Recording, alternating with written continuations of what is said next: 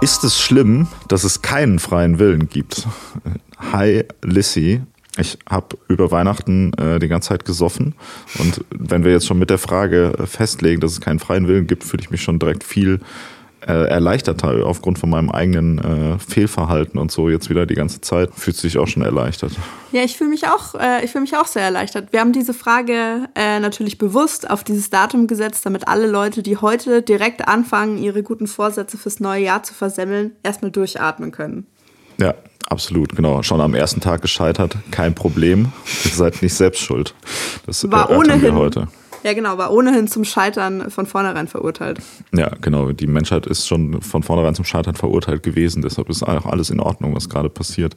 Ja, wir, wir haben schon ganz lange ähm, darüber nachgedacht, mal einen Podcast zum freien Willen zu machen. Das haben wir, glaube ich, auch schon etwa so 17 Mal angeteasert äh, in verschiedenen Folgen, dass wir da mal drüber reden wollen.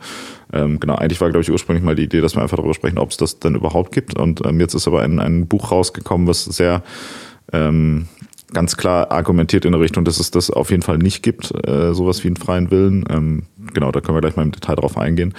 Und ähm, was, glaube ich, sehr spannend ist, ist, welche Implikation hätte das denn eigentlich, wenn wir dem jetzt mal Glauben schenken? Ähm, genau, das heißt, da sprechen wir heute drüber. Ähm, genau, was, was ist denn das hier eigentlich nochmal? Was, was machen wir denn hier? Ja. Ich fasse ich fass gern nochmal zusammen, nachdem wir hier Tour de Force mäßig schon äh, mit diesem Thema hier äh, reingestiegen sind.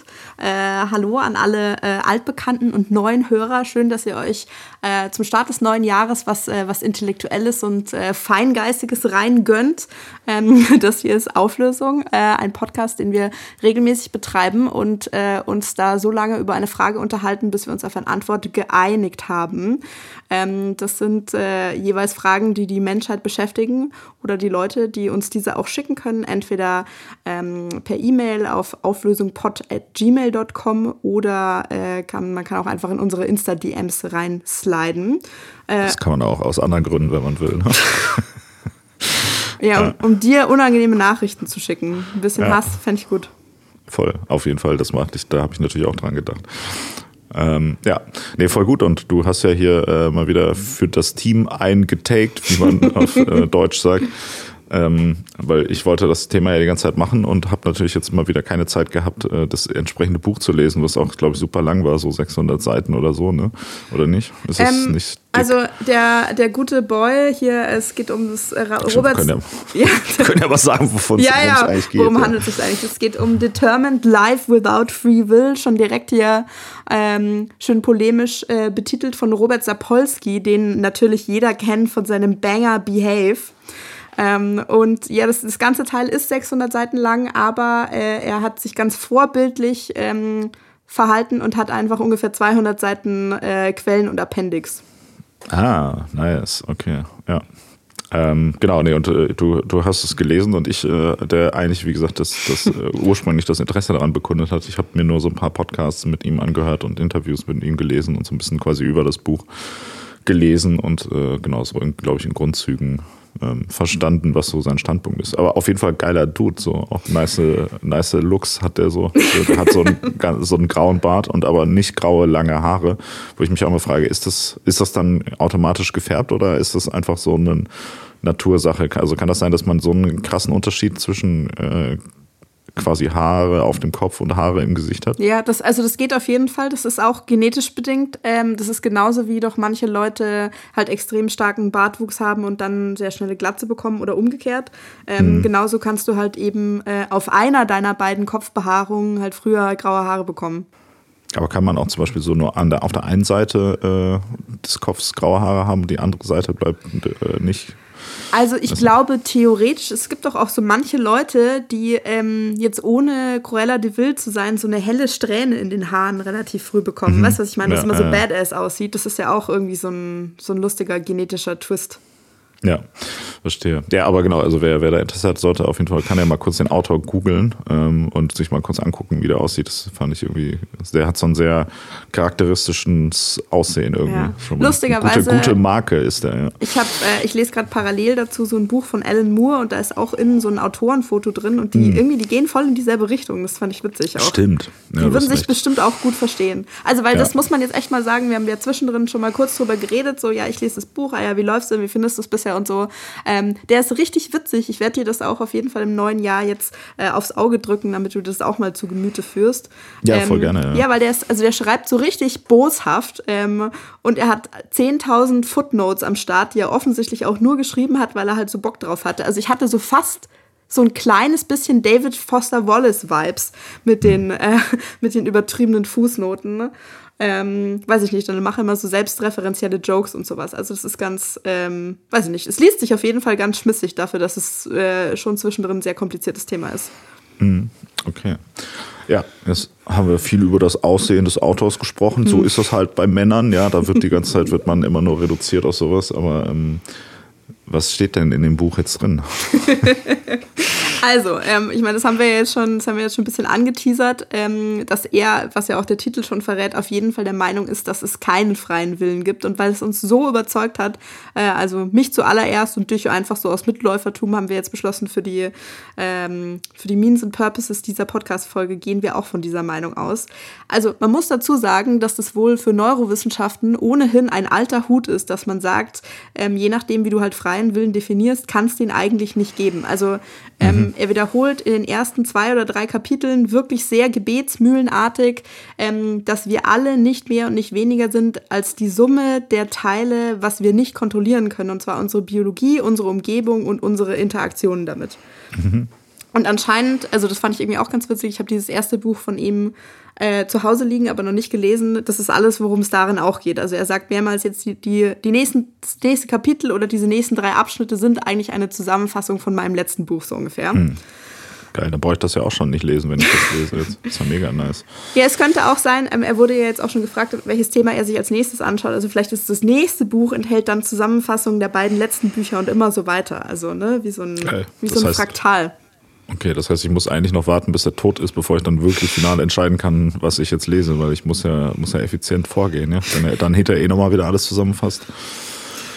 Naja, auf jeden Fall ist es so, dass ähm, alles, was du heute getan hast und was du morgen tun wirst, alles, was du ähm, in den bisherigen Tagen deines Lebens getan hast, das ist immer eben äh, alles eine, eine Konsequenz der Einflüsse, die auf dich gewirkt haben und der geht da ganz strategisch, arbeitet er das quasi ab. Also direkte biologische Einflüsse, also quasi Sinneswahrnehmung, die du jetzt gerade hast, dann eben weiter zurück.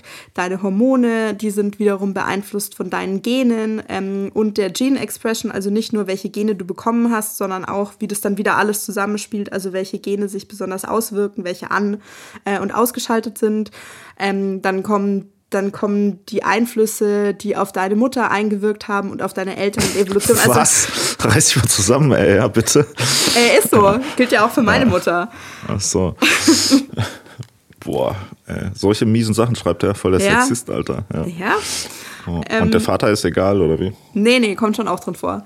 Mhm. Ähm, genau, und er sagt halt, ähm, also all diese, all diese neurowissenschaftlichen Experimente, ne, du lässt Leute auf einen Knopf drücken und sie sollen, ähm, also genau auf den einen oder anderen Knopf und es leuchtet so ein Licht quasi. Ähm, und wenn das Licht leuchtet, musst du auf den Knopf drücken und dann sollen die Leute quasi laut sagen, sobald sie entscheiden, dass sie jetzt auf diesen Knopf drücken. Und da kann man halt dann sehr gut messen, dass schon bevor die Leute denken, dass sie die Entscheidung getroffen haben, da im Gehirn irgendwo ein Aktionspotenzial vorliegt befeuert. Das, das, ist, äh, das ist was, wovon ich jetzt schon ganz viel auch in anderen Kontexten immer gehört habe von dieser Sache. Ähm, können wir da nochmal ganz kurz äh, genau darauf eingehen, nur dass wir das, dass ich das auch richtig verstehe und dass wir das nochmal abbilden. Also die Grundidee dabei ist, dass du ja, ich weiß nicht, du hast ja so vorne irgendwelche Gehirnstücke, wie heißt das, Präfrontalkortex ja. oder so, der so hauptsächlich dafür da ist, so, ich sag mal, für so Sachen so wie Bewusstsein, ja, und so eine bewusste Wahrnehmung ist das, kann man das so ganz dumm, verdummt. Ich, ich behaupte das jetzt erstmal einfach. Also weißt du was, das ist, das ist so grob zusammengefasst, dass ich jetzt auch nicht sagen könnte, dass es falsch ist. Ja, nice. Das ist immer das Beste. So muss man Sachen zusammenfassen. Ja. Mhm. Machen wir mal diesen Computervergleich. Das heißt, irgendwo mhm. in dem Computer wird schon, wird schon sozusagen was entschieden und dann wird das so auf die Benutzeroberfläche so aufgespielt, schon als fertige ähm, Okay, also als das ist wirklich Entscheidung, oder? extrem vereinfacht und glaube ich auch als Metapher falsch, aber ja, so könnte man es sagen. Bevor dir das quasi vordergründig bewusst ist, ähm, wurde irgendwo schon anders, werden schon die Strippen gezogen sozusagen. Meinst du, wer der Typ, der das Buch geschrieben hat, hier unseren Podcast hört, der sagte so, damit will ich dich verklagt jetzt. ja. Na, Also ich glaube, dafür wirkt er wirklich viel zu entspannt, aber ich fände trotzdem schon witzig, wenn, falls zufällig irgendwelche Neurowissenschaftler zuhören, dass die dir ein paar erboste DMs schreiben. Ich würde das in, im hohen Maße würde ich das begrüßen. Ja, ja, das würde ich auch natürlich sehr begrüßen. Ich, ich mag nichts lieber, ich, also ich mag ja eh schon Hassnachrichten, aber Hassnachrichten von NeurowissenschaftlerInnen, finde ich, äh, sind für mich das absolute Nonplusultra. Ja. Gut, nee, nur das, das einmal zu sagen, weil das, das wird ja immer so, habe ich das Gefühl, sehr häufig als so dieses Grund, äh, also als die, und das ist ja auch, glaube ich, ein Experiment, was, was schon relativ lange, gem- also schon, weiß ich, 40 Jahre oder noch länger her ist. Ne? Also das heißt, seitdem geht man eigentlich, sag ich mal, aus dieser rein neurowissenschaftlich, biologischen, wie auch immer, Perspektive einfach davon aus, okay, eigentlich haben wir uns die ganzen letzten Tausende von Jahren nur angelogen. so. Ja, also das, ähm, wie gesagt, also da, er geht da sehr, sehr ähm, ausführlich drauf ein, eben weil das auch in dem Feld als so wichtig erachtet wird. Dann sagt er aber, dass er findet, das ist halt viel zu kurzsichtig gedacht. Ähm, sein, die, also die Formulierung, die er dafür immer benutzt, ist, this is like watching the last three minutes of a movie to understand it. Also er meint, nur weil wir jetzt schon sagen können, aha, diese Absicht, die ist nicht, also weiß nicht, dein präfrontaler Kortex oder das, was, was du denkst, dass, dass du bist und dass irgendwie deine Entscheidungsmacht auswacht, das war das gar nicht, sondern da ist noch irgendwas anderes, sondern er findet viel spannender, da dann eben nochmal weiter zu graben, wo kam diese Absicht denn überhaupt her? Und er, er sagt quasi eigentlich, dass alles, was quasi menschlich ist oder eigentlich ähm, von fast allen Säugetieren, ähm, was Verhalten ist, das ist immer durch was anderes begründet und es ist wieder durch was anderes begründet und so weiter. Also er benutzt auch diese Metapher, man sagt ja mit diesem so, it's turtles all the way down, also so das Universum oder die Welt, die schwebt nicht einfach nur im luftleeren Raum, sondern es gibt immer was, was, was das ähm, begründet, auf dem du gerade stehst und immer so weiter. Ja. Genau, und in irgendeiner Fußnote kommt dann vor, also theoretisch bis zum Urknall und keiner weiß jetzt, also er meinte irgendwie so, und was dann davor ähm, passiert ist, da tut er jetzt gar nicht so, als wüsste er, was da irgendwie so vor sich geht und eigentlich weiß es irgendwie keiner und das ignorieren wir jetzt mal, aber bis dahin könntest du rein theoretisch das alles zurückverfolgen, so passt schon. Ja. Genau, und das ist, ähm, das ist super schlüssig, ähm, da alles äh, auseinanderklamüsert. Ähm, er hat auch ein eigenes Kapitel, wo er quasi mit dem Mythos der Willensstärke aufräumt. Ich dachte, das würde dir besonders gefallen oder eben auch sehr vielen Leuten, ähm, weil es ja ganz oft heißt, auch, was weiß ich, du hattest diese oder jene schlechte Voraussetzung oder du bist in dieser oder jenen schwierigen Situation, aber du musst dich jetzt einfach mal am Riemen reißen so und dann klappt Ja. es schon. Und Ja. er sagt halt, da sind wir jetzt wieder nämlich bei den Hirnregionen, die ähm, Hirnregionen, die eben für diese, für diese, okay, ich, ähm, ich unterdrücke ein Verhalten, nee, ich reiß mich zusammen und so weiter verantwortlich ist, ist der präfrontale Kortex und der ist wiederum ganz extrem von den gleichen biologischen Einflüssen und Prozessen abhängig, von denen wir halt am Anfang gesprochen haben. War auch Ja. sehr interessant. Ähm, das ist was, was sich während so der äh, quasi des jugendlichen Alters oder bis ins, bis ins junge Erwachsenenalter bildet der sich fertig aus. Deshalb heißt es ja auch, dass du eigentlich so zwischen so einem jugendlichen Alter ähm, und so Anfang 20, das ist ganz schlecht, wenn man da sehr viel trinkt oder wenn man da kifft und so weiter, weil das alles dein, ähm, deine Hirnentwicklung oder die, die finale Entwicklung deines Hirns quasi schädigen kann. ja. Weißt du übrigens, ich habe aber erst so richtig anzufangen, gefangen zu saufen mit 20 tatsächlich. Hat irgendjemand über dich gesprochen, Marc? Aber das ist doch. Ja, aber ich, also fällt mir nur gerade auf, weil du hast, du hast es so, also das, das hat man jetzt vielleicht nicht auf der Tonspur gehört, aber ich hatte das Gefühl, du hast so, so ein bisschen so einen Blick drauf gehabt, als wenn du mir irgendwie was mitteilen möchtest. Echt? Aber Nee, nee, also das ist. Äh, bei mir war es bei mir war es so, dass ich mein Gehirn erst gut ausgebildet habe und das dann jetzt danach nach und nach wieder zersetze, was eigentlich, glaube ich, fast der smarteste Weg ist, überhaupt sein Leben zu leben, muss ich ja mal sagen. Aber das ist ja auch nicht meine, also ist ja nicht meine Willensstärke, die da mit reingespielt Nee, hat. ja. das heißt aber, dass, äh, dass ähm, nach dem, was du jetzt gerade geschildert hast, du wahrscheinlich bessere Voraussetzungen hast, was Willensstärke angeht, als viele andere Leute. Verdammt! ja, ich meine, Also- ich habe voll viel getrunken. Meine Mutter hat während der Schwangerschaft jeden Tag eine Flasche Wodka getrunken. Ja, das deshalb. Deshalb. Also ich, kann, ja, Punkt. ich kann da nichts dafür. Ja, ja. genau. Nee, sorry. Äh, zurück zu dem, was du gesagt hast, weil das, das, das fand ich nämlich auch spannend. Das hat er auch in den ähm, Interviews sehr häufig Mhm. erwähnt, dass so, ich sag mal, ob ich jetzt irgendwie so du, du gehst jetzt nach der Arbeit irgendwie natürlich Fitnessstudio, ne, und liest dann noch ein Buch halt, und ich gehe halt nach der Arbeit irgendwie saufen und rauche irgendwie drei Schachteln Zigaretten. Ähm, das heißt aber, der Grund dafür, dass sozusagen einige Leute diszipliniert sind und andere Leute nicht, ist unter anderem begründet in Faktoren, die halt auch natürlich ganz klar außerhalb mhm. der, der eigentlichen, also das heißt, es ist nicht so, oder es gibt Leute, und ich meine, das ist ja auch relativ offensichtlich bei so Themen wie Sucht oder sonst irgendwas. Es gibt halt mhm. Leute, die können sozusagen in dem Sinne nicht anders. Da hilft es auch nicht, denen einfach zu sagen, hey, äh, mach das doch mal bitte. Ja, so, ja, ja. Und, und quasi hinter wütend auf die zu sein, weil sie es nicht geschafft haben, sondern das liegt sozusagen gar nicht in deren, ähm, in deren Handlungsspielraum. Und er hatte auch in, in dem Interview gesagt, dass das auch schon mit so ganz, also so ganz kleine Unterschiede quasi in der mhm. Entwicklung da irgendwie einen riesen Einfluss haben. Er irgendwie zum Beispiel, dass so die, weiß nicht, wenn, wenn die Mutter im, in der Schwangerschaft gestresst ist oder so, dass so, sowas schon zum Beispiel dazu mhm. äh, führen kann, dass irgendwie der Präfrontal, Präfrontalkortex mhm. geringer aus, äh, also das heißt, keine Ahnung, vielleicht war meine Mutter einfach irgendwie, hat da so gerade gute Zeiten, schlechte Zeiten geguckt und da war irgendwie was mega Spannendes und deshalb ähm, kann ich heute nicht ins, zum Sport gehen halt, weißt du. Das ist sozusagen vereinfacht, leicht vereinfacht, das, was, was er uns da sagen will auch, ja. Ja, ähm, ja, also wir lassen das jetzt einfach mal so stehen, deine arme Mutter. Ähm, Genau, also ähm, diese sehr kleinen Einfluss, also das fand ich auch richtig gehend creepy. Ähm, und was aber auch sehr interessant war, also ähm, er zitiert da auch verschiedene andere ähm, Philosophen, die quasi dieses Argument auch aufmachen, ja, du bist schon von, also wo quasi das Argument ist, ja, ähm, du hast diese oder jene, äh, das sind die Karten, die dir das Schicksal quasi ausgeteilt hast, aber was du jetzt aus denen machst, ist ja immer noch dir überlassen. Und er hat mhm. verschiedene Beispiele gebracht, wieso das halt Blödsinn ist. Also ähm, ein paar Leute argumentieren eben auch, dass sich quasi über die lange Strecke hinweg ähm, dass Glück halt nicht mehr so eine große Rolle spielt. Also ähm, ein anderer Philosoph, vielleicht war es Daniel Dennett, wir schieben ihm das jetzt einfach mal in die Schuhe, weil der ist ohnehin so ein bisschen zweifelhaft. Der hat gesagt, ähm, wenn du bei einem 100 Meter Sprint, ähm, wenn jemand halt mehrere Meter ähm, vor der anderen Person anfangen darf zu laufen, dann ist das ja ein unfairer Vorteil. Oder 10 Meter, was weiß ich. Wenn mhm. du das hingegen machst bei einem Start für einen Marathon, dann ist es ja wohl, also ja, das ist ein kleiner Vorteil, aber schon einer, den die Person halt mit Geschick, Taktik, Training oder wie auch immer relativ leicht immer noch ausgleichen könnte. Mhm. Ähm, genau, und er sagt halt, dass das Unsinn ist, also dass sich sogar eher diese kleinen Vorteile, dass die sich über die Zeit akkumulieren. Also zum Beispiel ein Beispiel, was er auf ganz viele Bereiche angewandt hat, ist, dass ähm, wenn Kinder zufällig ähm, in, diese, in diese Altersspanne fallen, wo es darum geht, werden die ein bisschen früher oder ein bisschen später eingeschult, sodass sie die eher Älteren in ihrer äh, Kindergartenklasse oder in der ersten Klasse oder so sind, dass du da extrem viele Vorteile davon hast. Die sind dann so ein bisschen weiter, die kommen dann besser zurecht, die werden dann mehr gelobt und das kann man wirklich beobachten, also dass sehr erfolgreiche Sportler, sehr erfolgreiche Menschen quasi in einem akademischen Umfeld, dass die ganz oft quasi die, die Ältesten in ihrer ersten Klasse oder Kindergartenklasse waren.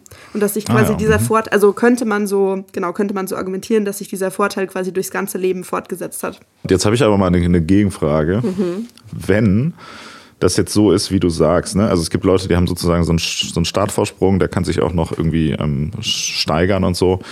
Aber es gibt ja auch Leute, die haben ganz schlechte Voraussetzungen und schaffen es dann trotzdem ganz nach oben. Oder es gibt ja auch Leute, die haben vielleicht gleiche Voraussetzungen. Ich sag mal, keine Ahnung, ich hab jetzt, bin jetzt als Kind ganz schlimm misshandelt worden und ähm, dann wird der eine wird zum Serienmörder und der andere nicht. Wie ist denn das zu erklären? Ist das nicht, äh, also, bedeutet das nicht, dass da doch nochmal so eine, so eine, zumindest irgendwie sowas wie so ein Zufallsprinzip nochmal dazwischen Also es steht. gibt auf jeden Fall ein Zufallsprinzip, das hat er ja auch gemeint, also mit eben Glück und Zufall und du müsstest, äh, du müsstest es konkretisieren. Also reden wir jetzt von eineigen Zwillingen, denen das passiert ist, oder reden wir generell drum, drum zwei Kinder, verschiedenes Alter, verschiedene Situationen, verschiedene Eltern, verschiedener Ort, die in irgendeiner Form Missbrauch in der Kindheit erfahren haben. Das ist immer noch so unterschiedlich, dass es da genug Variablen gibt. Mhm. Okay, oder mal anders gefragt, wir können ja nicht aufgrund von gewissen Dingen, die passieren, eine klare Prognose treffen, mhm. wer jetzt zum Beispiel zum Mörder wird, weil dann könnte man das ja auch nutzen, um die Leute schon vorab äh, irgendwie davon abzuhalten. Da ähm, gibt es einen richtig schlechten Fitzek-Roman dazu, Marc. Vielleicht wäre das mal was für dich. Echt? Oh, ja. Oh, das klingt richtig gut. Ja, es gibt doch auch diesen, äh, wie ist mein Minority Report. Also da geht es mhm. ja nicht um Biologie, aber das um diese, keine Ahnung, also so Leute, die halt äh, so wahrsagen können quasi. Mhm. Und da mhm. werden ja dann Leute auch dafür umgebracht, dass sie quasi dann in einer Stunde oder so ihre, ihre Mutter umbringen oder so. Äh, werden sie dafür, äh, habe ich gesagt, umgebracht werden die? Nee, ich meine, ja. die werden halt äh, eingesperrt so. Also weil wenn wirklich sozusagen alle Faktoren klar durchleuchtet werden, dann müsste man das ja wahrscheinlich schon mit relativ hoher Wahrscheinlichkeit zumindest voraussagen können. Aber ich sag mal, der Grund, warum man das nicht machen kann, ist, liegt wahrscheinlich hauptsächlich daran, dass einfach die, also die Situation viel zu kompliziert mhm. oder viel zu komplex ist, äh, als dass man es jetzt wirklich irgendwie, also dass man da jetzt alle Infos überhaupt zu hat. Das so. hast du sehr klar erkannt und da ergießt er sich ganze sechs Kapitel äh, drüber. Das war zwischendrin war es recht anstrengend und vor allem, wenn die Kapitel schon losgehen mit, ich wollte dieses Kapitel gar nicht schreiben und das nächste auch nicht. Wir müssen jetzt da beide durch. So, okay. Okay, wow. ähm, genau, also ähm, quasi er geht da drauf ein, ähm, auf Chaostheorie, emergente Komplexität und auf Quanten. Ähm, diese drei Phänomene haben nämlich alle oder da haben Leute Argumente entlehnt, die quasi in die Richtung gehen, die du sagst oder die so ein bisschen sagen, dass quasi das freier Wille könnte ein emergentes Phänomen sein, also dass sich das quasi, das ist so ein bisschen mehr als die Summe seiner Teile oder ähm, quasi, wenn es dann nur so kleinste Abweichungen gibt, also innerhalb dieser Abweichungen bewegt sich dann dieser Faktor, wo du dann eben doch was entscheiden kannst keine Ahnung, also das schmeißt dann auch alles über den Haufen. Das Wichtige ist aber, was jetzt quasi eingeht auf deine Frage, ist, nur weil das Verhalten unvorhersehbar ist, sagt es deshalb nicht automatisch, dass es halt nicht deterministisch ist. Also es ist einfach alles zu komplex. Also er hat da auch ein paar Beispiele drin, ähm, wo, womit man Chaostheorie ähm, erforscht, das sind immer nur zwei Variablen. Und sobald du drei Variablen hast, also das ist ja dieses Free Body Problem, ist es schon so kompliziert, wie sich das gegenseitig beeinflussen könnte, dass mhm. du das kaum mehr überblicken kannst. Und wenn du dir jetzt mhm. vorstellst, wie viele Variablen in so ein menschliches Leben reinspielen, ich hatte diese Diskussion vor ein paar Jahren mal mit einer Freundin, die auch meinte, wenn ich eine andere Freundin habe und wir gehen immer, wir gehen jeden Tag zusammen in die Bibliothek und wir lernen gleich viel und wir haben beide acht Stunden geschlafen, warum ist sie dann trotzdem besser als ich? So, ja, offensichtlich weiß er hier die Antwort. Keine Ahnung, vielleicht hast, hast, du was anderes gegessen, vielleicht hast du noch eine Allergie, von der du nichts weißt. Du hast dich gestern mit deiner Mutter gestritten, sie aber nicht. Ähm, du hast diese und jene Gene. Es ist irgendein Stoff, der dir warum auch immer jetzt besser oder schlechter liegt oder whatever. Also da können tausend Sachen mit reinspielen. Ähm, ja. Das kann man halt man nicht so grob vereinfachen man kennt das, äh, ich kenne das, man äh, ist gut ausgeschlafen, trifft sich um dieselbe Zeit, trinkt dann dieselbe Menge an Bier und dieselbe Menge noch an Schnäpsen dazu, aber der eine kackt eher ab als der andere, obwohl man vielleicht genauso viel wiegt auch und so. Weißt du? Also da muss ja noch irgendein anderer Faktor damit reinspielen, auf jeden Fall. Ja. Das macht irgendwie keinen Sinn, ja ähm, also andere Leute würden ja vielleicht sogar auch so weit gehen zu sagen, okay, das ist ja der freie Wille, den du da gerade erklärst, nämlich man hat halt sozusagen die Summe seiner Biologie und die Summe seiner Umwelt ähm, und macht dann halt sozusagen daraus was. Ne? Also das ist so ein bisschen die Frage, also dass man nicht sozusagen sich bewusst hinstellt und sagt, ich will jetzt das und das erreichen und ähm, bla, sondern dass man einfach sagt, okay, gesellschaftlich wird ein Klima belohnt, in dem, ähm, ich sag mal, Disziplin zum Beispiel wird ja grundsätzlich erstmal gesellschaftlich irgendwie belohnt mhm. und so gewisse Verhaltensweisen. Und das ist ja zum Beispiel, was wenn ich ihn richtig verstehe, was er auch sagt, dass es schon Sinn ist, Sinn macht trotzdem auch Leuten, äh, also keine Ahnung, ich sag mal, zu, Leute zu bestrafen oder äh, zu sanktionieren in gewisser Art und Weise oder gewisses Verhalten zu belohnen, weil das natürlich auch wieder ein äußerer Einfluss sein kann, der dazu führt, dass Leute sozusagen sich besser verhalten. So, das heißt, ähm, es gäbe ja da schon glaube ich, Leute, die sagen würden, ja, aber genau das ist ja vielleicht auch einfach der freie Wille, von dem wir hier reden, dass wir sagen, hey, wenn wir Leuten sagen, je disziplinierter du bist, desto besser, dann sind die vielleicht ein bisschen disziplinierter. Keine Ahnung. Also ein äußerer Einfluss kann ja auch sowas sein wie, mein Lehrer kommt da zu mir und sagt, ey, sauf doch mal heute nicht, sondern geh mal zum Sport. Und dann denke ich, ja komm, einen Tag kann ich das ja mal machen. Und dann äh, hat es aber aus irgendeinem Grund triggert das dann was in mir, dass ich denke, wow, das macht ja, das ist ja viel geiler und ich fühle mich am nächsten Tag auch viel besser und so. Ähm, und dann fange ich doch damit an. So. Also das kann ja zum Beispiel auch ein, ein, äußerer, äußerer Einfluss sein, der da, der da hilfreich ist. So. Und das würden ja, glaube ich, viele Leute dann, gerade auch wenn sie sich selbst so in der Rückschau analysieren, würden sie sagen, damals habe ich dann die Entscheidung getroffen, dass ich das für mich machen will. Das habe ich dann auch erreicht und so weiter. Ne? Ähm, ich finde es super witzig, dass irgendwie Lehrer bei dir jetzt das probate Mittel der Wahl für so eine moralische Figur sind, die irgendwie Einfluss auf dich nehmen. Das lässt, glaube ich, ich ja. lässt, glaub ich, ziemlich tief blicken. Ähm, ja. ja. also da ist auf jeden Fall schon recht damit. Er hat da auch so ein Kapitel. Ich finde, dass er das mh, mm, ehrlich gesagt, ich, ich finde, da wirkt er so ein bisschen hilflos auf mich, weil er schon sagt, oder also er hintet da auch immer mal wieder so, ja, ja, Veränderung ist aber schon möglich, warte auf Kapitel 12 so ungefähr oder Kapitel 11 oder was auch immer. Ähm, Genau, und er sagt, ähm, es ist ja offensichtlich, ist Veränderung möglich, also es wird recht langatmig hergeführt, ähm, wie du irgendwie so eine komische Meeresschnecke dazu bringen kannst, dass die drei Generationen später so und so anders auf Stimuli reagiert, weil was auch immer, tralala. Also es ist so ein bisschen so, okay, ja, ja, okay, es kommt bestimmt gleich was Relevantes. Ja. Das ist so, okay, du musst einfach nur eine Zeitmaschine erfinden und dann kannst du doch erfolgreich werden. Ja. Ähm, so direkt so ein Ratgeber basiert auf dem Buch rausbringen. Ja. Mhm.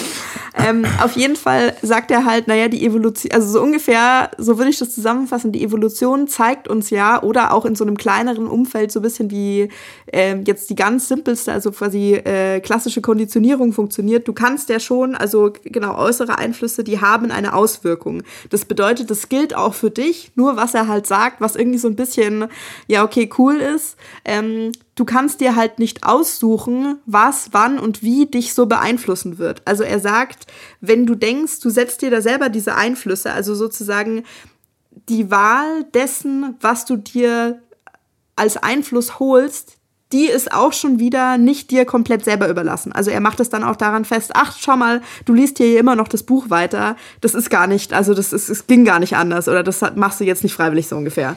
Ähm, das bedeutet aber also, so wie du es aufgemacht hast, für andere Leute oder für so ein für so ein gesamtgesellschaftliches Phänomen kann man das schon machen. Also du kannst mehr Reizpunkte setzen, um damit die Wahrscheinlichkeit zu erhöhen, dass du irgendwelche Leute erreichen wirst. Das würde ich schon sagen er sagt auch, dass ganz grundsätzlich, also dass es ja schon möglich sein muss, ähm, dass wir da unsere Einstellung dazu ändern, weil wir das schon mehrmals geschafft haben. Also er hat so ein bisschen komische Beispiele wieder. Ähm, er sagt halt, dass es äh, seinerzeit die Hexenverfolgung ja dadurch angefangen hat, dass die Leute eine Erklärung dafür gebraucht haben, wo denn jetzt Unwetter und schlechte Ernten und so herkommen. Also du musst irgendjemandem die Schuld in die Schuhe schieben, weil das halt sonst einfach irgendwie zu schwer fassbar ist oder auch zu trostlos so ungefähr. Ähm, und man hat irgendwann geschafft, das äh, zu akzeptieren, dass das eben nicht so ist, sondern dass es einfach passieren kann. Niemand ist schuld, sozusagen auch, auch guten Menschen passiert was Schlechtes, könnte man das ganz vereinfachend sagen. Das bedeutet, ähm, wieso sollte das jetzt nicht wieder möglich sein? Mhm. Ja, verstehe.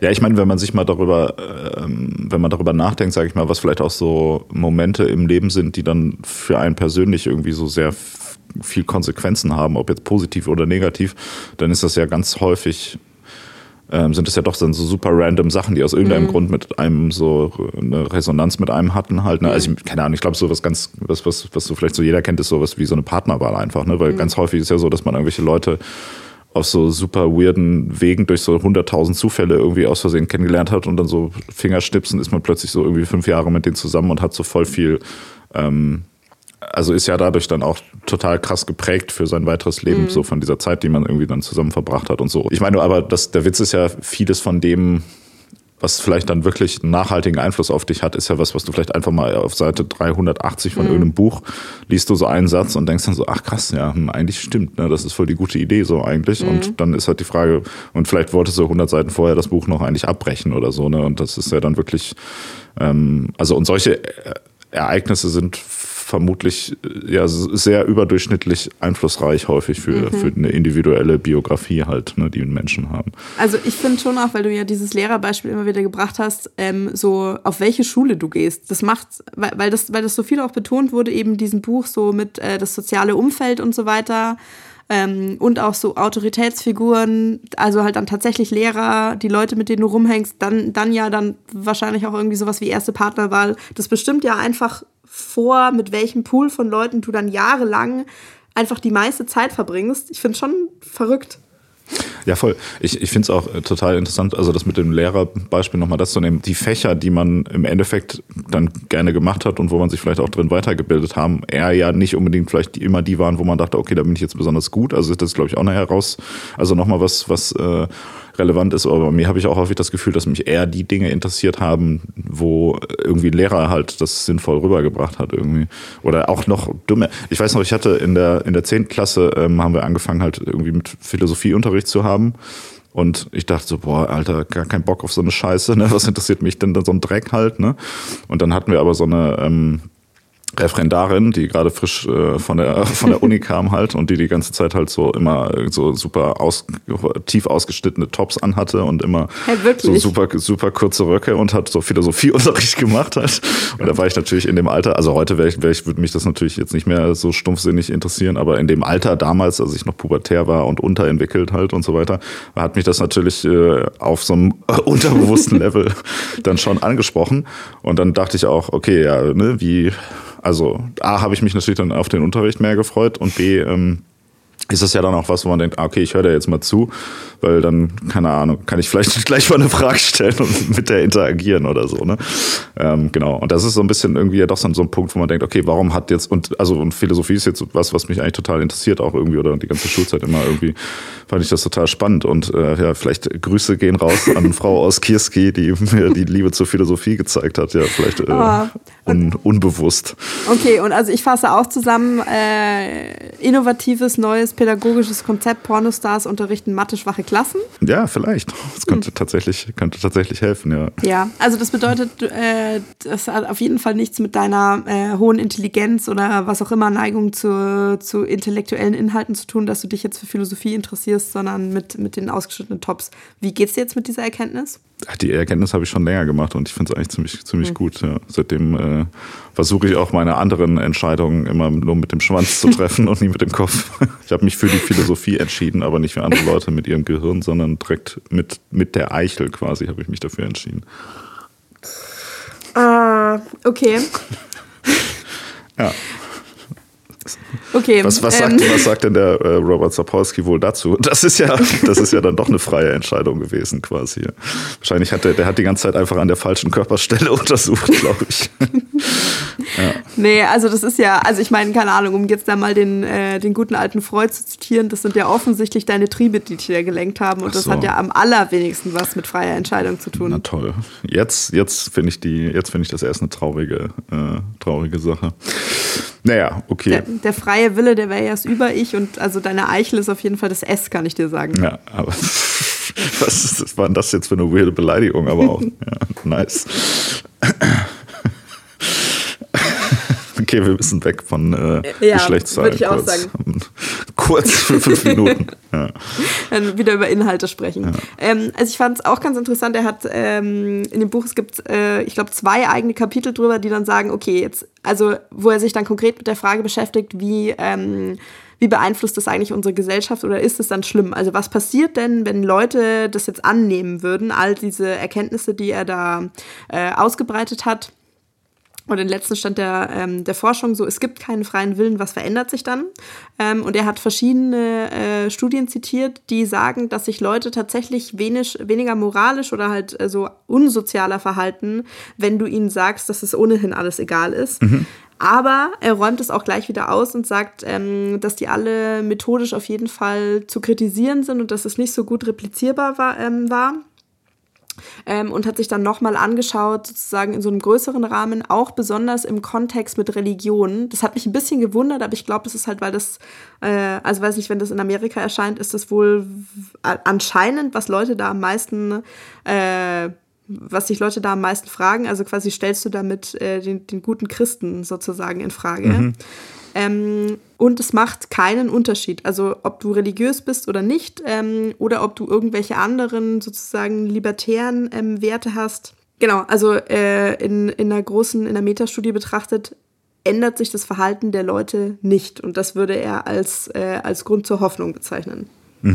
Ja, also das, das wäre dann sozusagen die Frage, ähm, also die wir uns ja auch heute stellen, so selbst wenn wir jetzt davon mal ausgehen, eben für dass es eben gar keinen freien Willen gibt und dementsprechend, dass eigentlich äh, niemand für irgendwas verantwortlich gemacht werden kann, macht es nicht trotzdem Sinn, ähm, den Leuten aber trotzdem zu sagen, dass sie selber verantwortlich sind, weil das vielleicht auch wieder, wie gerade schon besprochen, so ein, so ein Incentive sein kann, dass sich die Leute dann vielleicht doch wieder, also so ein äußerer Einfluss, der die Leute vielleicht dann doch nochmal dazu, davon abhält, irgendwie äh, so die Mutter umzubringen, wenn die einem auf den Sack geht, halt so irgendwie. Genau, also das ist ja, das ist ja auch ganz spannend. Du hattest ja vorher das Beispiel Minority Report aufgemacht ähm, und er bringt da auch so ein paar Beispiele. Er hat wohl jetzt mehrere Jahre lang als so eine Art wissenschaftlicher äh, Berater für, ähm, für Juries vor Gericht gearbeitet. Ähm, um die bei ihren Entscheidungen zu unterstützen, weil es werden ja manchmal Leute quasi für, für Gewalttaten oder auch für Morde verurteilt, wo sie irgendwie ähm, Entscheidungen angeblich freiwillig halt innerhalb weniger Sekunden getroffen haben. Also du schießt irgendwie einmal und dann vergehen ein paar Sekunden und dann schießt du nochmal. Und dieses zweite Mal,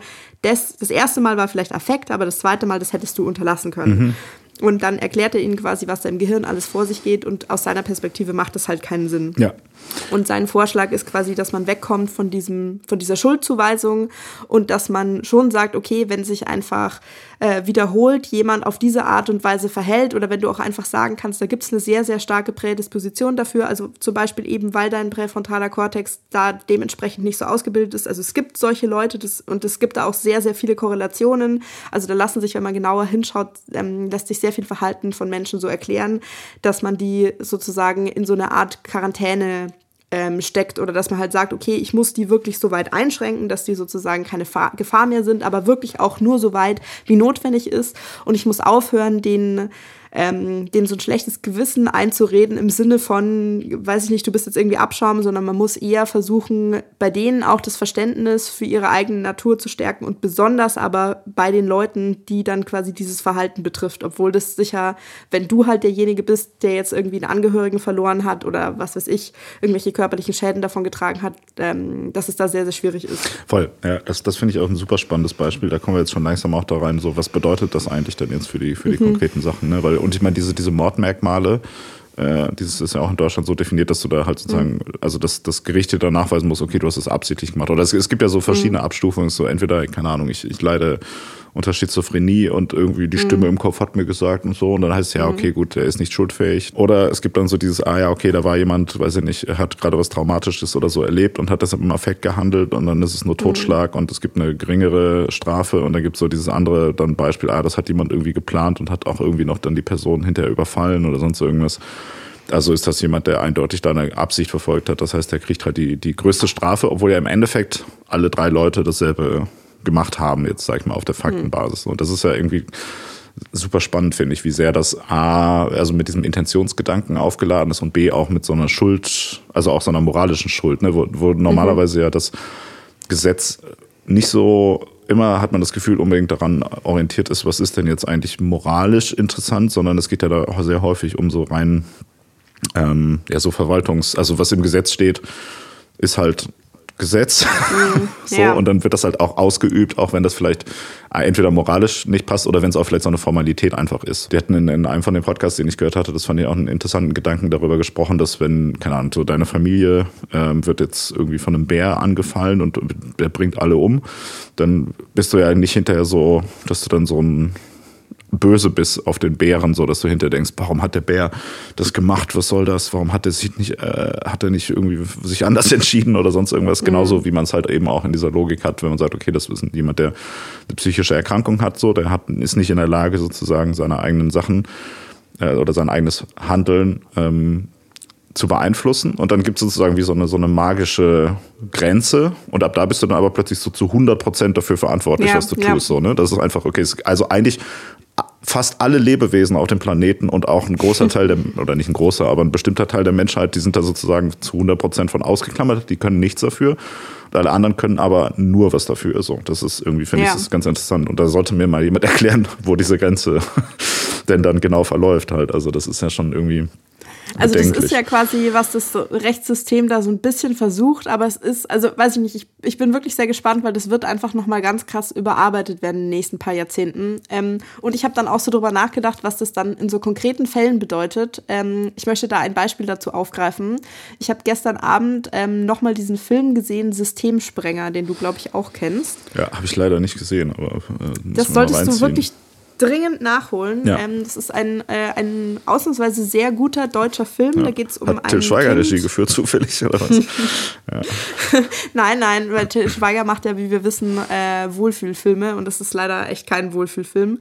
Da geht es um, ähm, um so ein Kind, das ähm, quasi nicht bei seiner Mutter leben kann und von Pflegefamilie zu Unterbringung und so weiter weitergereicht wird, weil die halt nicht unter Kontrolle zu bringen ist. Die ist irgendwie neun und ähm, hat so also Probleme mit Impulskontrolle, also rastet halt äh, regelmäßig aus, wird super gewalttätig, schlägt, schreit und ist irgendwie so gar nicht in so ein soziales Gefüge irgendwie unterzubringen. Und da wird auch regelmäßig, also weiß ich nicht, äh, bekommt schon Medikation, das wird irgendwie erhöht, da wird auch immer mal wieder gemessen, so richtig. Du kannst jetzt nicht sagen, das ist eine, das hat eindeutig eine biologische Ursache, beziehungsweise es wird auch so dargestellt, dass halt für Kinder in so einem jungen Alter, da gibt es nicht so viele gute Möglichkeiten oder und da sind jetzt in diesem Fall eben schon fast alle ausgeschöpft. Mhm. Und dann ähm, wird es wirklich sehr gut dargestellt, was der schon alles passiert ist im Leben, was dann auch immer mal wieder kommt und wo du auch siehst, wie sie sich dann irgendwie Mühe gibt und wo ihr halt auch immer wieder von so Pflegepersonal, wo sie schon so Bindungen hat, gesagt wird, du diesmal, das muss jetzt aber klappen, weil wir wissen schon nicht mehr, wo wir dich dann hintun sollen, so ungefähr. Und dann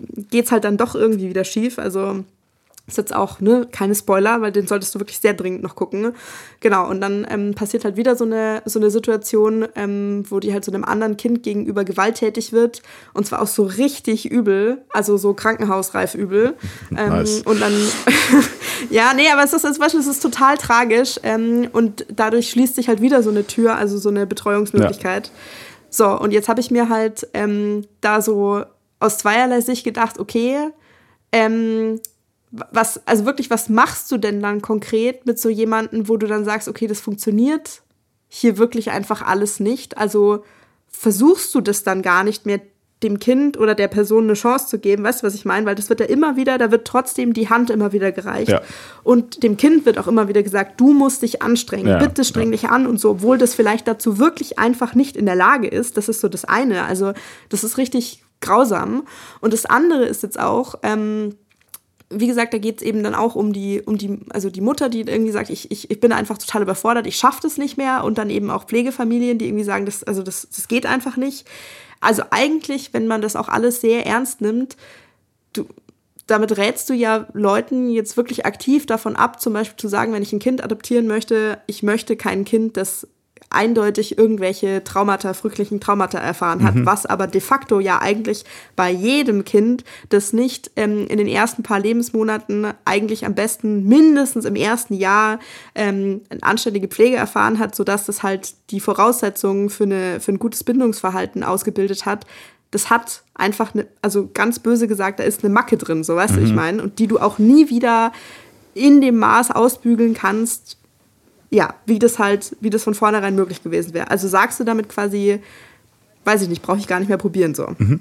Ja, aber das, das ist ja auch ein, äh, spannend und das, das äh, ist ja ein ähnliches Prinzip, sag ich mal, wie bei dem Strafsystem, dass man äh, doch da, wenn man, ich sag mal, zumindest ein ge gewisses Wissen darüber hat, warum, was, wie, wo passiert ist und so weiter, dann würde es ja auch viel mehr Sinn machen, das Strafsystem oder halt auch solche Erziehungssysteme und so weiter dann wirklich halt auch an den wissenschaftlichen Fakten ähm, anzuordnen, wie auch immer das dann konkret aussieht, sei nochmal dahingestellt, aber dass man dann nicht sagt, ja, du musst dich ändern, bla bla bla, oder halt auch Leute irgendwie, ähm, oder ich glaube, in, in einem von den Interviews, die ich da gehört hatte, hat er auch irgendwie gesagt, ob, ob wenn er jetzt so gegen den freien, oder wenn er sagt, es gibt gar keinen freien Willen, ob er dann auch dafür ist, dass man sozusagen alle Strafen abschafft und so weiter, weil die Leute ähm, die kann man ja doch nicht ins Gefängnis stecken, wenn sie äh, quasi gar nichts gemacht haben, so, ne? Also wenn sie gar nicht schuldig sind. Aber das ist ja genau dieser Denkfehler auch, finde ich, der da in diesem Strafsystem so drin ist, dass die Leute schon ja immer sehen wollen, okay, da wird jetzt jemand bestraft für irgendwas. Ne? Dieses Kind muss jetzt mhm. bestraft werden für irgendwas, weil es halt moralisch sich falsch verhält und so. Und ich meine, gerade bei einem Kind dann anzunehmen, zu sagen, bitte streng dich mal an und so weiter, das ist ja völlig absurd eigentlich, wenn man mal darüber nachdenkt, so, weil ich meine, da hast du ja noch weniger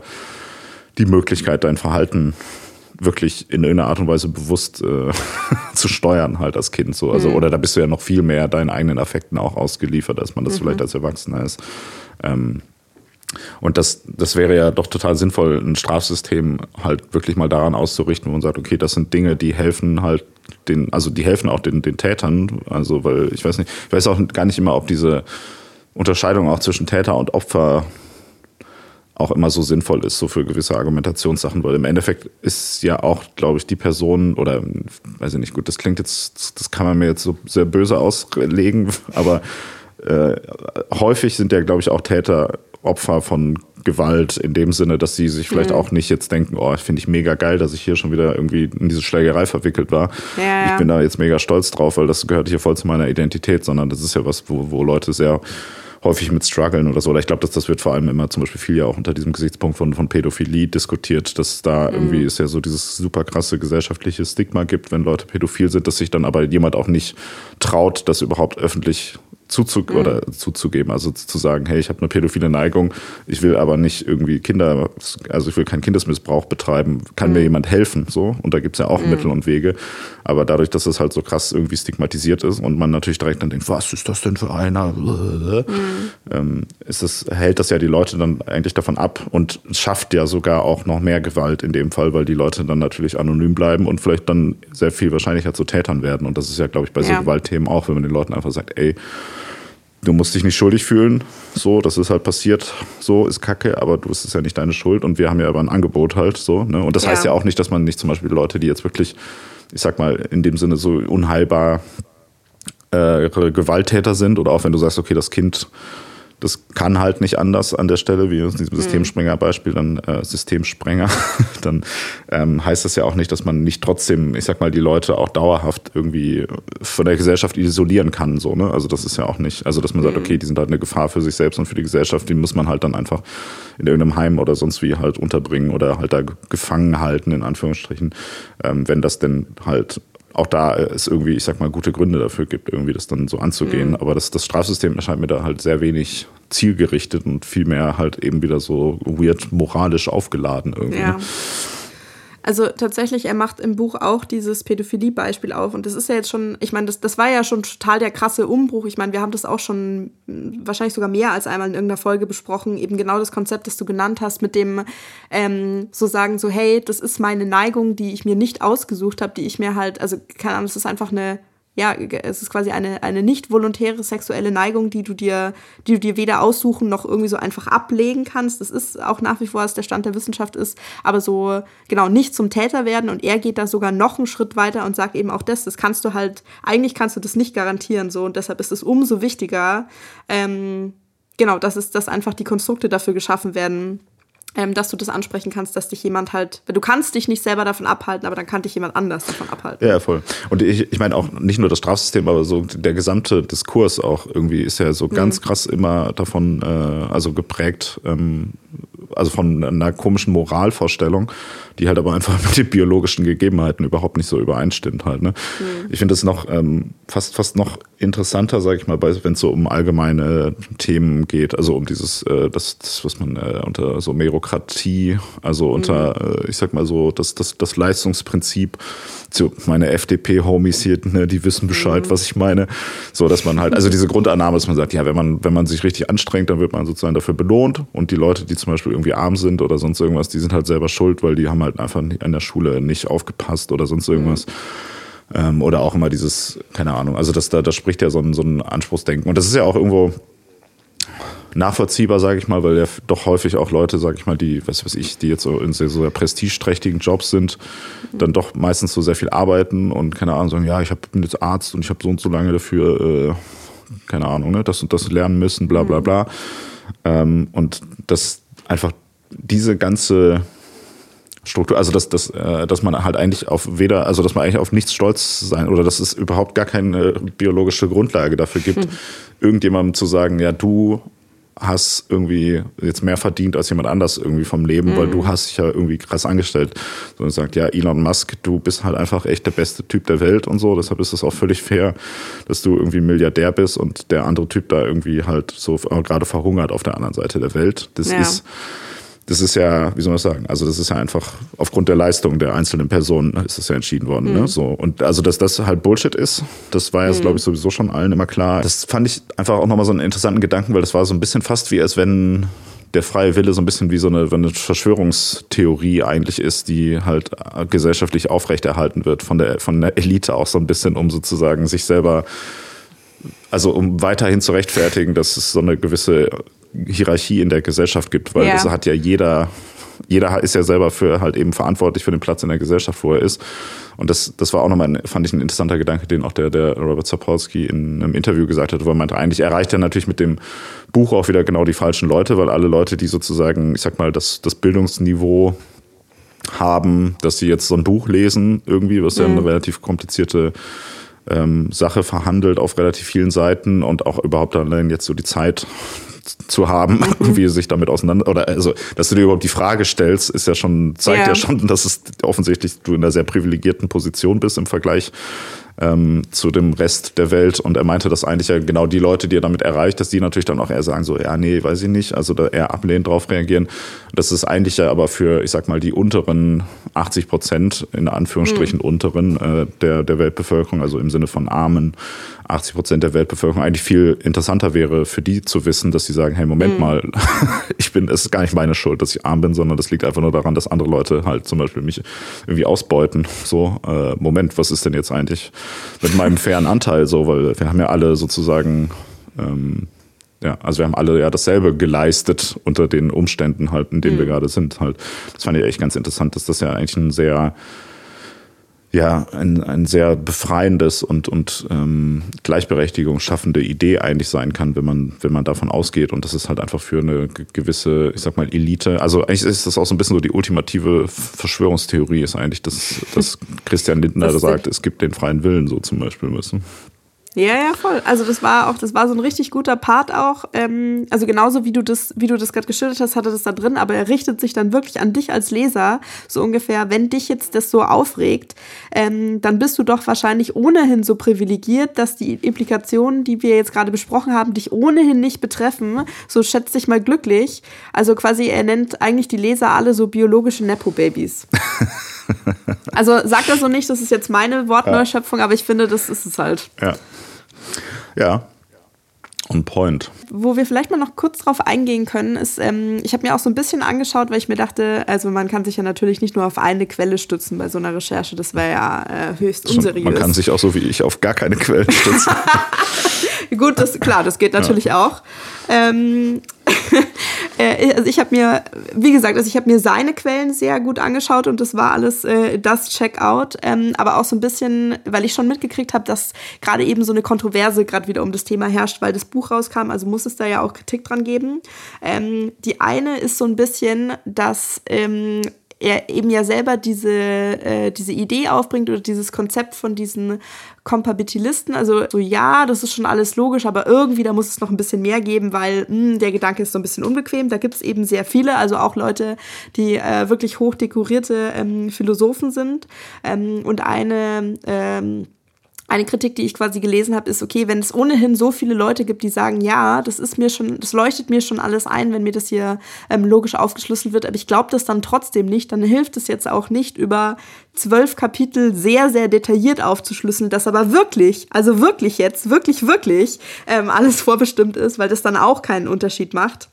Ähm, und die andere Kritik war, ähm, dass er sich dann leider am Schluss so ein bisschen selber widerspricht. Und ich finde es sehr nachvollziehbar, auch durchaus sympathisch, aber ähm, da haben die Leute jetzt nicht Unrecht, weil ähm, ganz viel von dem, was wir jetzt auch schon besprochen haben, mit quasi dieser Appell fürs für ein äh, gerechteres äh, Justizsystem und so weiter und dass man auch da so ein bisschen mit mehr ähm, Empathie den Leuten begegnet. Also zum Beispiel, er hat ähm, so einen Satz da drin, ähm, der sagt, I would imagine that free will believers will feel more of a moral imperative to help someone who is making an extra effort. Also genau so wie du gerade sagtest, also Leute, die an freien Willen glauben, die denken sich, okay, du hast zwar auch schlechte Voraussetzungen, aber du strengst dich wenigstens an, dann will ich dir eher helfen. Tatsächlich hatte ich gerade erst auch ein Gespräch mit einer Freundin drüber, die das auch so gesehen hat.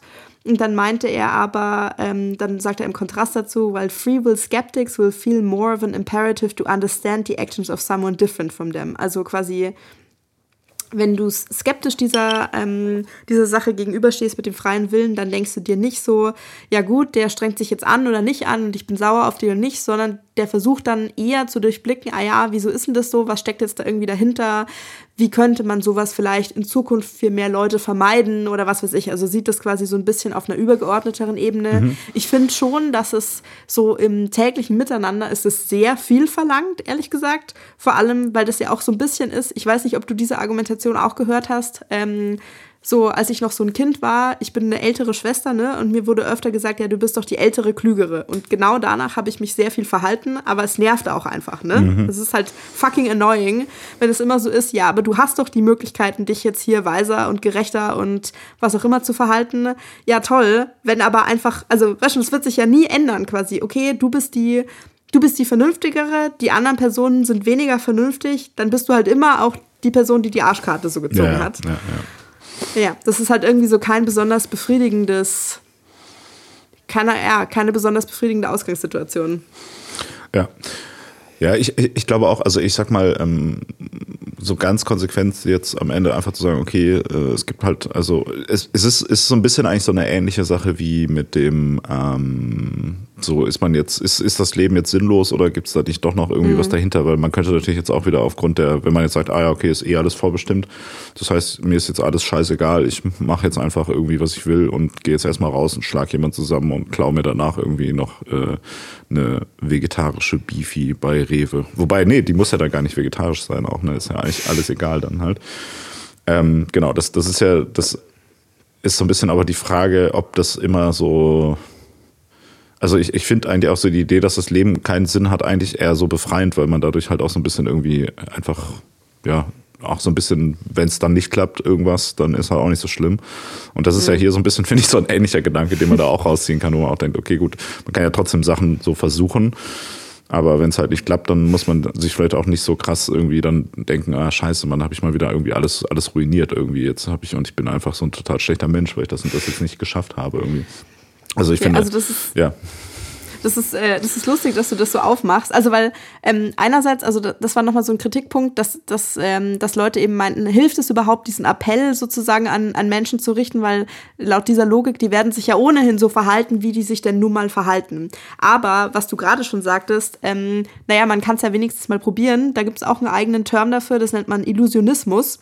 Also quasi, ähm, man geht schon davon aus, es gibt keinen freien Willen, aber es ist vielleicht trotzdem besser, wir glauben da trotzdem dran. Also da gibt es verschiedene, auch moderne Philosophen, die das eben propagieren, ähm, weil es eben auch sehr viele Studien dazu gibt, die quasi bestätigen, was dein Kumpel da auch meint. Es ist einfach, also wirklich rein faktisch, es ist zu trostlos. Es ist besser für deine Gesundheit, wenn du es dir so hindrehst, wie es dir gerade passt, mhm. so grob zusammengefasst. Also wenn irgendwas so mildly schlecht ausgegangen ist, dann hilft es den Leuten, ähm, schon zu sagen, ja, gut, also ja, so ungefähr, ja, hm, hat ja, also was schon konntest du nicht so richtig was machen. Auf den Teil, das könnte vielleicht sich das nächste Mal ändern, aber hier, das hilft ohnehin nichts. Und wenn was gut gelaufen ist, dann zu sagen, naja, bis zu einem gewissen Grad, ne, da war ja, also es gab, gab da schon so eine, wie soll ich sagen, da waren so Grenzen gesteckt, aber innerhalb dieser Grenzen hast du das jetzt hier doch top hingekriegt. Ja, aber also wenn ich das richtig verstehe, ist es ja aber trotzdem auch nicht, also selbst wenn wir jetzt davon ausgehen, dass alles vorbestimmt ist und so weiter, ähm, dann hat, also dann kann ja auch einer der Faktoren, die was vorbestimmen, auch trotzdem sein, dass man in einem begrenzten Rahmen davon ausgeht, dass es den freien Willen gibt, zum Beispiel, oder? Also einfach mal, wie gesagt, wieder das dumme Beispiel, wenn du jemand sagst, hey, hey streng dich doch mal an, weil das ist ja du kannst das ja schaffen, ne? So, mhm. dann kann das ja der ausschlaggebende Faktor sein, dass jemand dann vielleicht doch was schafft an der Stelle und dass es vielleicht auch dann irgendwie einen dauerhaft positiven Einfluss zum Beispiel auf das Leben von irgendeiner Person hat. Ähm, deshalb ist es so ein bisschen die Frage, also ich, ich habe zum Beispiel jetzt auch nicht das Gefühl, also man, man lebt ja so sehr in dem Glauben daran, dass man selber und alle anderen Menschen um einen rum einfach einen freien Willen haben. Ne? Also das ist ja einfach mhm. so krass in jede, also in alles, wie du über die Menschheit denkst, mhm. wie du über deine Freunde denkst, über deine Familie denkst, über alles halt, was passiert, denkst, ist das ja so krass drin, dass du das da ja gar nicht, also gar nicht raus irgendwie kriegen kannst, halt so in dem Sinne. Und deshalb sehe ich jetzt auch nicht so die Gefahr, dass wenn man jetzt mit dieser Info in Anführungsstrichen an die Öffentlichkeit geht, die er oder mit dieser mit dieser Theorie, sage ich mal, in seinem aus seinem Buch und sagt, hey Leute, guck mal, so ist es eigentlich. ne? Also was, dann, was heißt denn an die Öffentlichkeit gehen? Es ist schon längst ja, an der Öffentlichkeit, das interessiert halt keinen. Okay, sagen wir es mal so. Also wenn wenn man das mehr versucht in den Mainstream zu holen und gewisse Systeme. Du meinst, wenn jetzt wenn jetzt in Deutschland der Bundeskanzler eine Rede hält und sagt, hier äh, Nachricht an die Nation. Ja. Breaking News, es gibt gar ja. keinen freien Willen, ja. Nee, aber. Man stellt ja mal vor, wie Scholz das erzählt und dann so, ja, was sollen wir jetzt machen? Können Sie irgendwelche Fragen beantworten? Ne, weiß ich nichts dazu, sage ja. ich jetzt auch nichts. Genau, nee, nee, aber also ich meine, genau, das, das ist ja gar nicht, also weil, weil da wird in dem, ich sag mal, in dieser Argumentation, die du gerade da vorgestellt hast, wird das so ein bisschen also das ist so zu deprimierend, wenn man davon ausgeht, aber das ist ja so in die, das Menschsein eingeprogrammiert, dass man eben nicht davon ausgeht irgendwie. Ich fand das in, in einem von den Interviews hat der Autor von dem Buch auch gesagt, dass er selber halt nicht so mhm. lebt halt, wie er das da, also oder dass er meint auch, er hat mal so vielleicht ein Prozent der Zeit oder so, die er etwa verbringt, so dass er Dinge nach diesem so analysiert, also sonst, ich sag mal zwischenmenschliche Themen oder sonst irgendwas. Und die meiste Zeit lebt er natürlich auch irgendwie in so einem Autopiloten, wo man halt einfach davon ausgeht, dass wenn jemand einem was Böses will, dann ist, oder wenn jemand was, was tut, was einem schadet, dann ist man natürlich auf die Person wütend halt, weil das ja einfach mhm. ein ganz normaler Instinkt ist.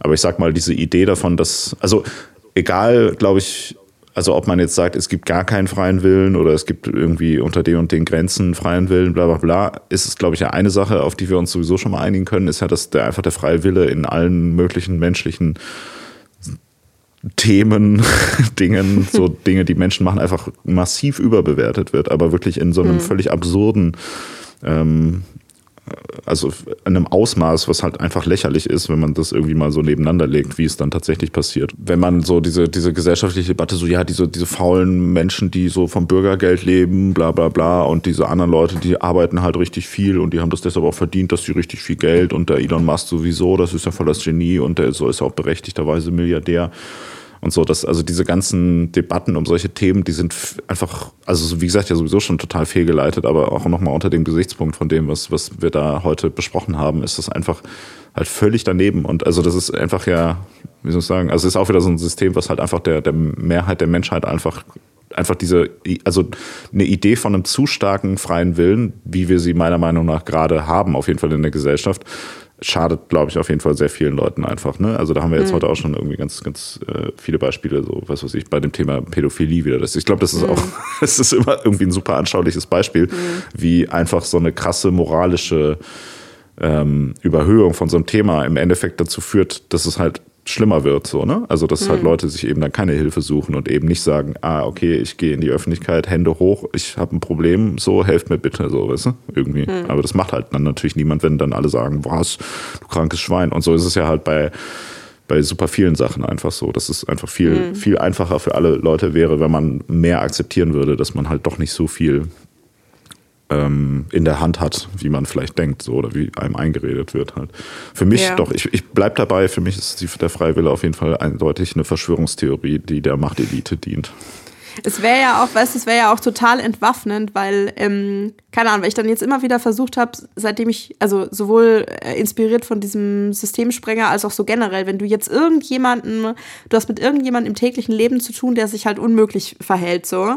Ähm, es ist halt, oder es ist sehr schwer zu akzeptieren, dass die Person da vielleicht keinen oder nur ganz wenig Einfluss drauf hat. Aber selbst wenn du das jetzt akzeptierst, jetzt gehen wir mal davon aus, dass du jetzt auch nicht mit der Person so eine philosophische Debatte darüber führen kannst.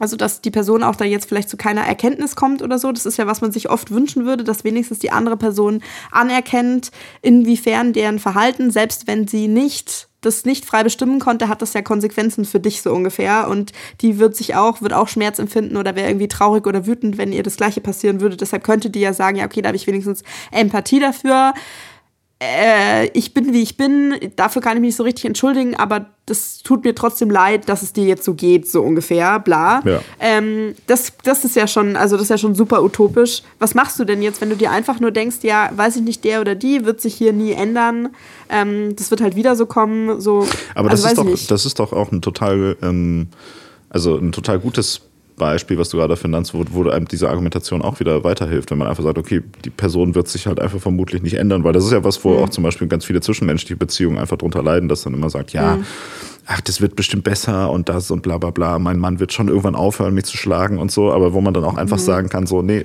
okay, da passiert halt nichts, so, man hat es einmal mhm. versucht, man hat es zweimal versucht, die Wahrscheinlichkeit, mhm. dass sich das nicht ändert, ist halt irgendwie sehr hoch und dann gibt einem das doch auch eine super argumentative Grundlage zu sagen, okay, dann bricht man den Kontakt zu der Person ab und es gibt ja genug Arschlöcher auf der Welt und die Arschlöcher können sich ja mit den anderen Arschlöchern dann auch abhängen, so, das ist doch einfach auch total, also ist doch voll okay du musst halt einfach wirklich mal langsam realisieren, dass du den Kontakt mit mir einfach abbrechen solltest. Ja.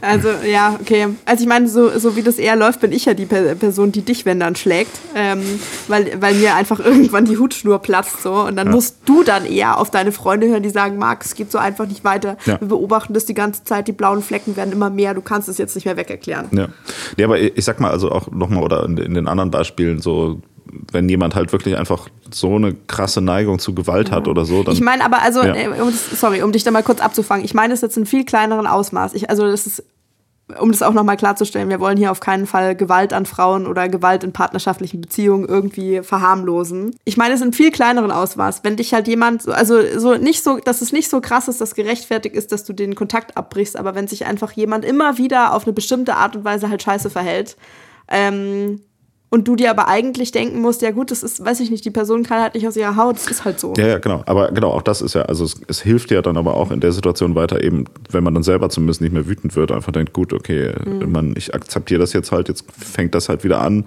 fünf Minuten und danach ist die Person ja vielleicht wieder cool und dann äh, lasse ich das jetzt über mich ergehen und dann ist es auch einfach irgendwie scheißegal. Ähm, das ist, das kann ja auch eigentlich total befreiend sein für so eine äh, Situation halt, wenn man eben einfach von dieser ähm, also von dieser Schuldfrage halt einfach mal, mal wegkommt. So. Ja, na gut. Und aber jetzt, was heißt denn das jetzt? Also, weil wir vielleicht mal so in Richtung, in Richtung einer Lösung tendieren, ob das jetzt schlimm ist oder nicht. Was heißt denn das für dich als Einzelperson, Marc? Also, so jetzt, nachdem wir das jetzt nochmal so diskutiert haben, und ich meine, das, äh, ich glaube, geht ja ohnehin schon relativ nah mit deinem Weltbild einher, ist dir jetzt vielleicht aber nochmal präsenter. Inwiefern könntest du oder würdest du das jetzt zur Anwendung bringen? Ist jetzt, ist jetzt alles, wirklich alles egal? Und ist es, ist es gar nicht schlimm, sondern eigentlich richtig cool, dass es keinen freien Willen gibt? Ich weiß, äh, ich, ich glaube, dass das für mich persönlich eigentlich gar nicht so einen riesen Unterschied macht, weil, also, ich meine, man selber nimmt ja, ähm, das ist schon, äh, oder ich weiß nicht, wie das andere Leute sehen, aber ich nehme das schon sehr eindeutig so wahr, dass ich einen freien Willen habe. Mhm. So. Ja, das heißt, also ja, ja, klar, klar. Das, also das ist ja genau der Punkt. Also das kam mir wahrscheinlich in diesen Interviews auch drin vor oder also das kommt im Ende von diesem Buch auch drin vor. Das ist was, was du als total real wahrnimmst. Ähm, und sagt der Autor ja auch selber, deshalb es fällt ihm auch in der letzten Konsequenz oder im Alltag wiederholt oder immer wieder extrem schwer, sich dann halt danach zu verhalten oder sich das immer wieder zu vergegenwärtigen. Und ähm, er schreckt da auch immer wieder davor zurück. Also er hat irgendwie so einen Satz auch gesagt, so dass es ja auch total verwirrend ist, wenn du dich selber dabei beobachtest, wie du dich selber beobachtest und dass du dann beschließt, dass deine Gefühle real sind. Also, weiß ich nicht, wenn du dich selber die ganze Zeit wie durch so ein Spiegelkabinett betrachtest, ist es halt, also A, ist es verwirrend und anstrengend und B, ist auch einfach jetzt so im Alltag unpraktisch. Voll, ja, genau. Also in, insofern habe ich gar nicht das Gefühl, dass das jetzt für mich individuell so einen Unterschied macht. Also ich habe schon das Gefühl, dass wenn ich über bestimmte Dinge halt nachdenke, so in der Rückschau, zum Beispiel, keine Ahnung, warum ich mich für Philosophie interessiere oder so, dass ich dann mhm. merke, dass das halt schon einfach äh, außerhalb äh, oder dass es dann vielleicht doch nicht so viel eigene Entscheidung bei irgendwelchen Dingen dabei war oder nicht so. Ne? Ähm, also das ist ja was, was man, finde ich, so in der Rückschau und in der Analyse schon, schon ähm, sehen kann. Aber genau, gleichzeitig macht es ja auch wenig Unterschied jetzt eigentlich, ob ich jetzt irgendwas selber entschieden habe oder nicht Die Konsequenzen mhm. sind ja dieselben für mich halt. Ne? So, ähm, aber ich finde tatsächlich eher die gesellschaftliche Implikation davon super spannend. Und da finde ich, ist es nicht nur nicht schlimm, sondern total sinnvoll halt, weil es ja einfach, ähm, also weil wir einfach Systeme haben, die halt voll an der Realität vorbei arbeiten und dementsprechend halt einfach nur noch mehr Leid produzieren halt irgendwie. Ne? Mhm. Und das ist ja einfach Unfug, wenn du halt, sag ich mal, hast, wie, wie so ein Strafsystem, ähm, was ja zum Beispiel so in den USA auch ganz extrem ausgeprägt ist, dass du so einfach so für dann teilweise also gefühlt aus, aus deutscher Perspektive vielleicht nicht so krasse Straftaten irgendwie dann jahrzehntelang ins Gefängnis muss, einfach komplett aus der, aus der Welt isoliert wirst und so weiter und einfach dein ganzes Leben ruiniert ist. Und mhm. das in der Regel ja auch, wenn man es jetzt mal runterbricht, immer damit argumentiert wird, ja, man muss ja halt den Leuten, man muss die Leute irgendwie dafür bestrafen, dass sie sich falsch verhalten halt. Ne? Es ist ja unfair, mhm. wenn die jetzt einfach irgendwie also wenn man die nicht bestraft. so. Mhm. Und das ist ja, aber im Endeffekt bringt es ja niemandem was. Also es hat ja auch jetzt niemand was davon, wenn irgendjemand, der mich beklaut hat oder so, dann 30 Jahre ins Gefängnis muss, habe ich auch nichts ja. davon. Hat er auch nichts davon. Und ähm, ja. Es wäre vielleicht dann interessant, drüber nachzudenken, weil wir das ja vorher davon hatten, dass du quasi mehr so soziale Pointer oder so Impulse setzt, die dann gesamtgesellschaftlich halt wieder ein, Ver ein Verhalten so in die richtige in Anführungszeichen richtige Richtung schubsen, ähm, dass du eher die Leute dann dafür einsetzt, da halt so einen positiven Impuls zu setzen oder dass die halt dann tatsächlich weiß ich, gibt es ja ohnehin schon halt irgendwas Gemeinnütziges machen müssen. So. Zum Beispiel. Ja, ja, genau. Also sowas, ja. sowas könnte ja viel interessanter sein, dass man einfach sagt, hey, du kommst jetzt äh, in, in, die und die Einrichtung rein, wo du halt mit der und den Leuten da irgendwie zusammenarbeitest und irgendwie merkst, mhm. so, hey, wenn man irgendwie in einer gewissen Struktur arbeitet, dann kann das zum Beispiel auch in deiner Situation gut funktionieren, dass man dann vielleicht auch nicht so diesen Gewaltimpuls hat oder sonst was. Wie gesagt, wird immer natürlich Leute geben, bei denen das gar nicht funktioniert, mhm. wo man dann trotzdem sagen muss, okay, die müssen man jetzt leider irgendwie ihr Leben lang halt irgendwo einsperren oder so. Aber selbst für die kann man das ja dann auch angenehmer gestalten, als man das jetzt macht. Man, man muss ja auch, mhm. ein, also man muss ja ein Gefängnis ähm, ich weiß, es gibt ja immer so Witze, so weiß nicht, so, dass dann in Norwegen oder so die Gefängnisse natürlich, dass, dass Leute in Gefängnissen in Norwegen besser leben als äh, irgendwie ja. freie Leute teilweise in, oder natürlich fast alle freien Leute wahrscheinlich in irgendwelchen Ländern irgendwie, die halt total mhm. verarmt sind. Ist das, ist das nicht gerade auch irgendwie trending auf Social Media? So, my retirement plan is going to prison in Norway oder sowas? Ja. Ich habe da irgendwie ein paar so Memes gesehen. Ja, ich, ich habe mal so eine, so eine Doku auch auf Arte gesehen, die war auch, das war richtig nice. Da haben die dann im Knast so eine Band äh, gegründet und sind dann auch so auf Tour gegangen und sowas. Das war richtig nice.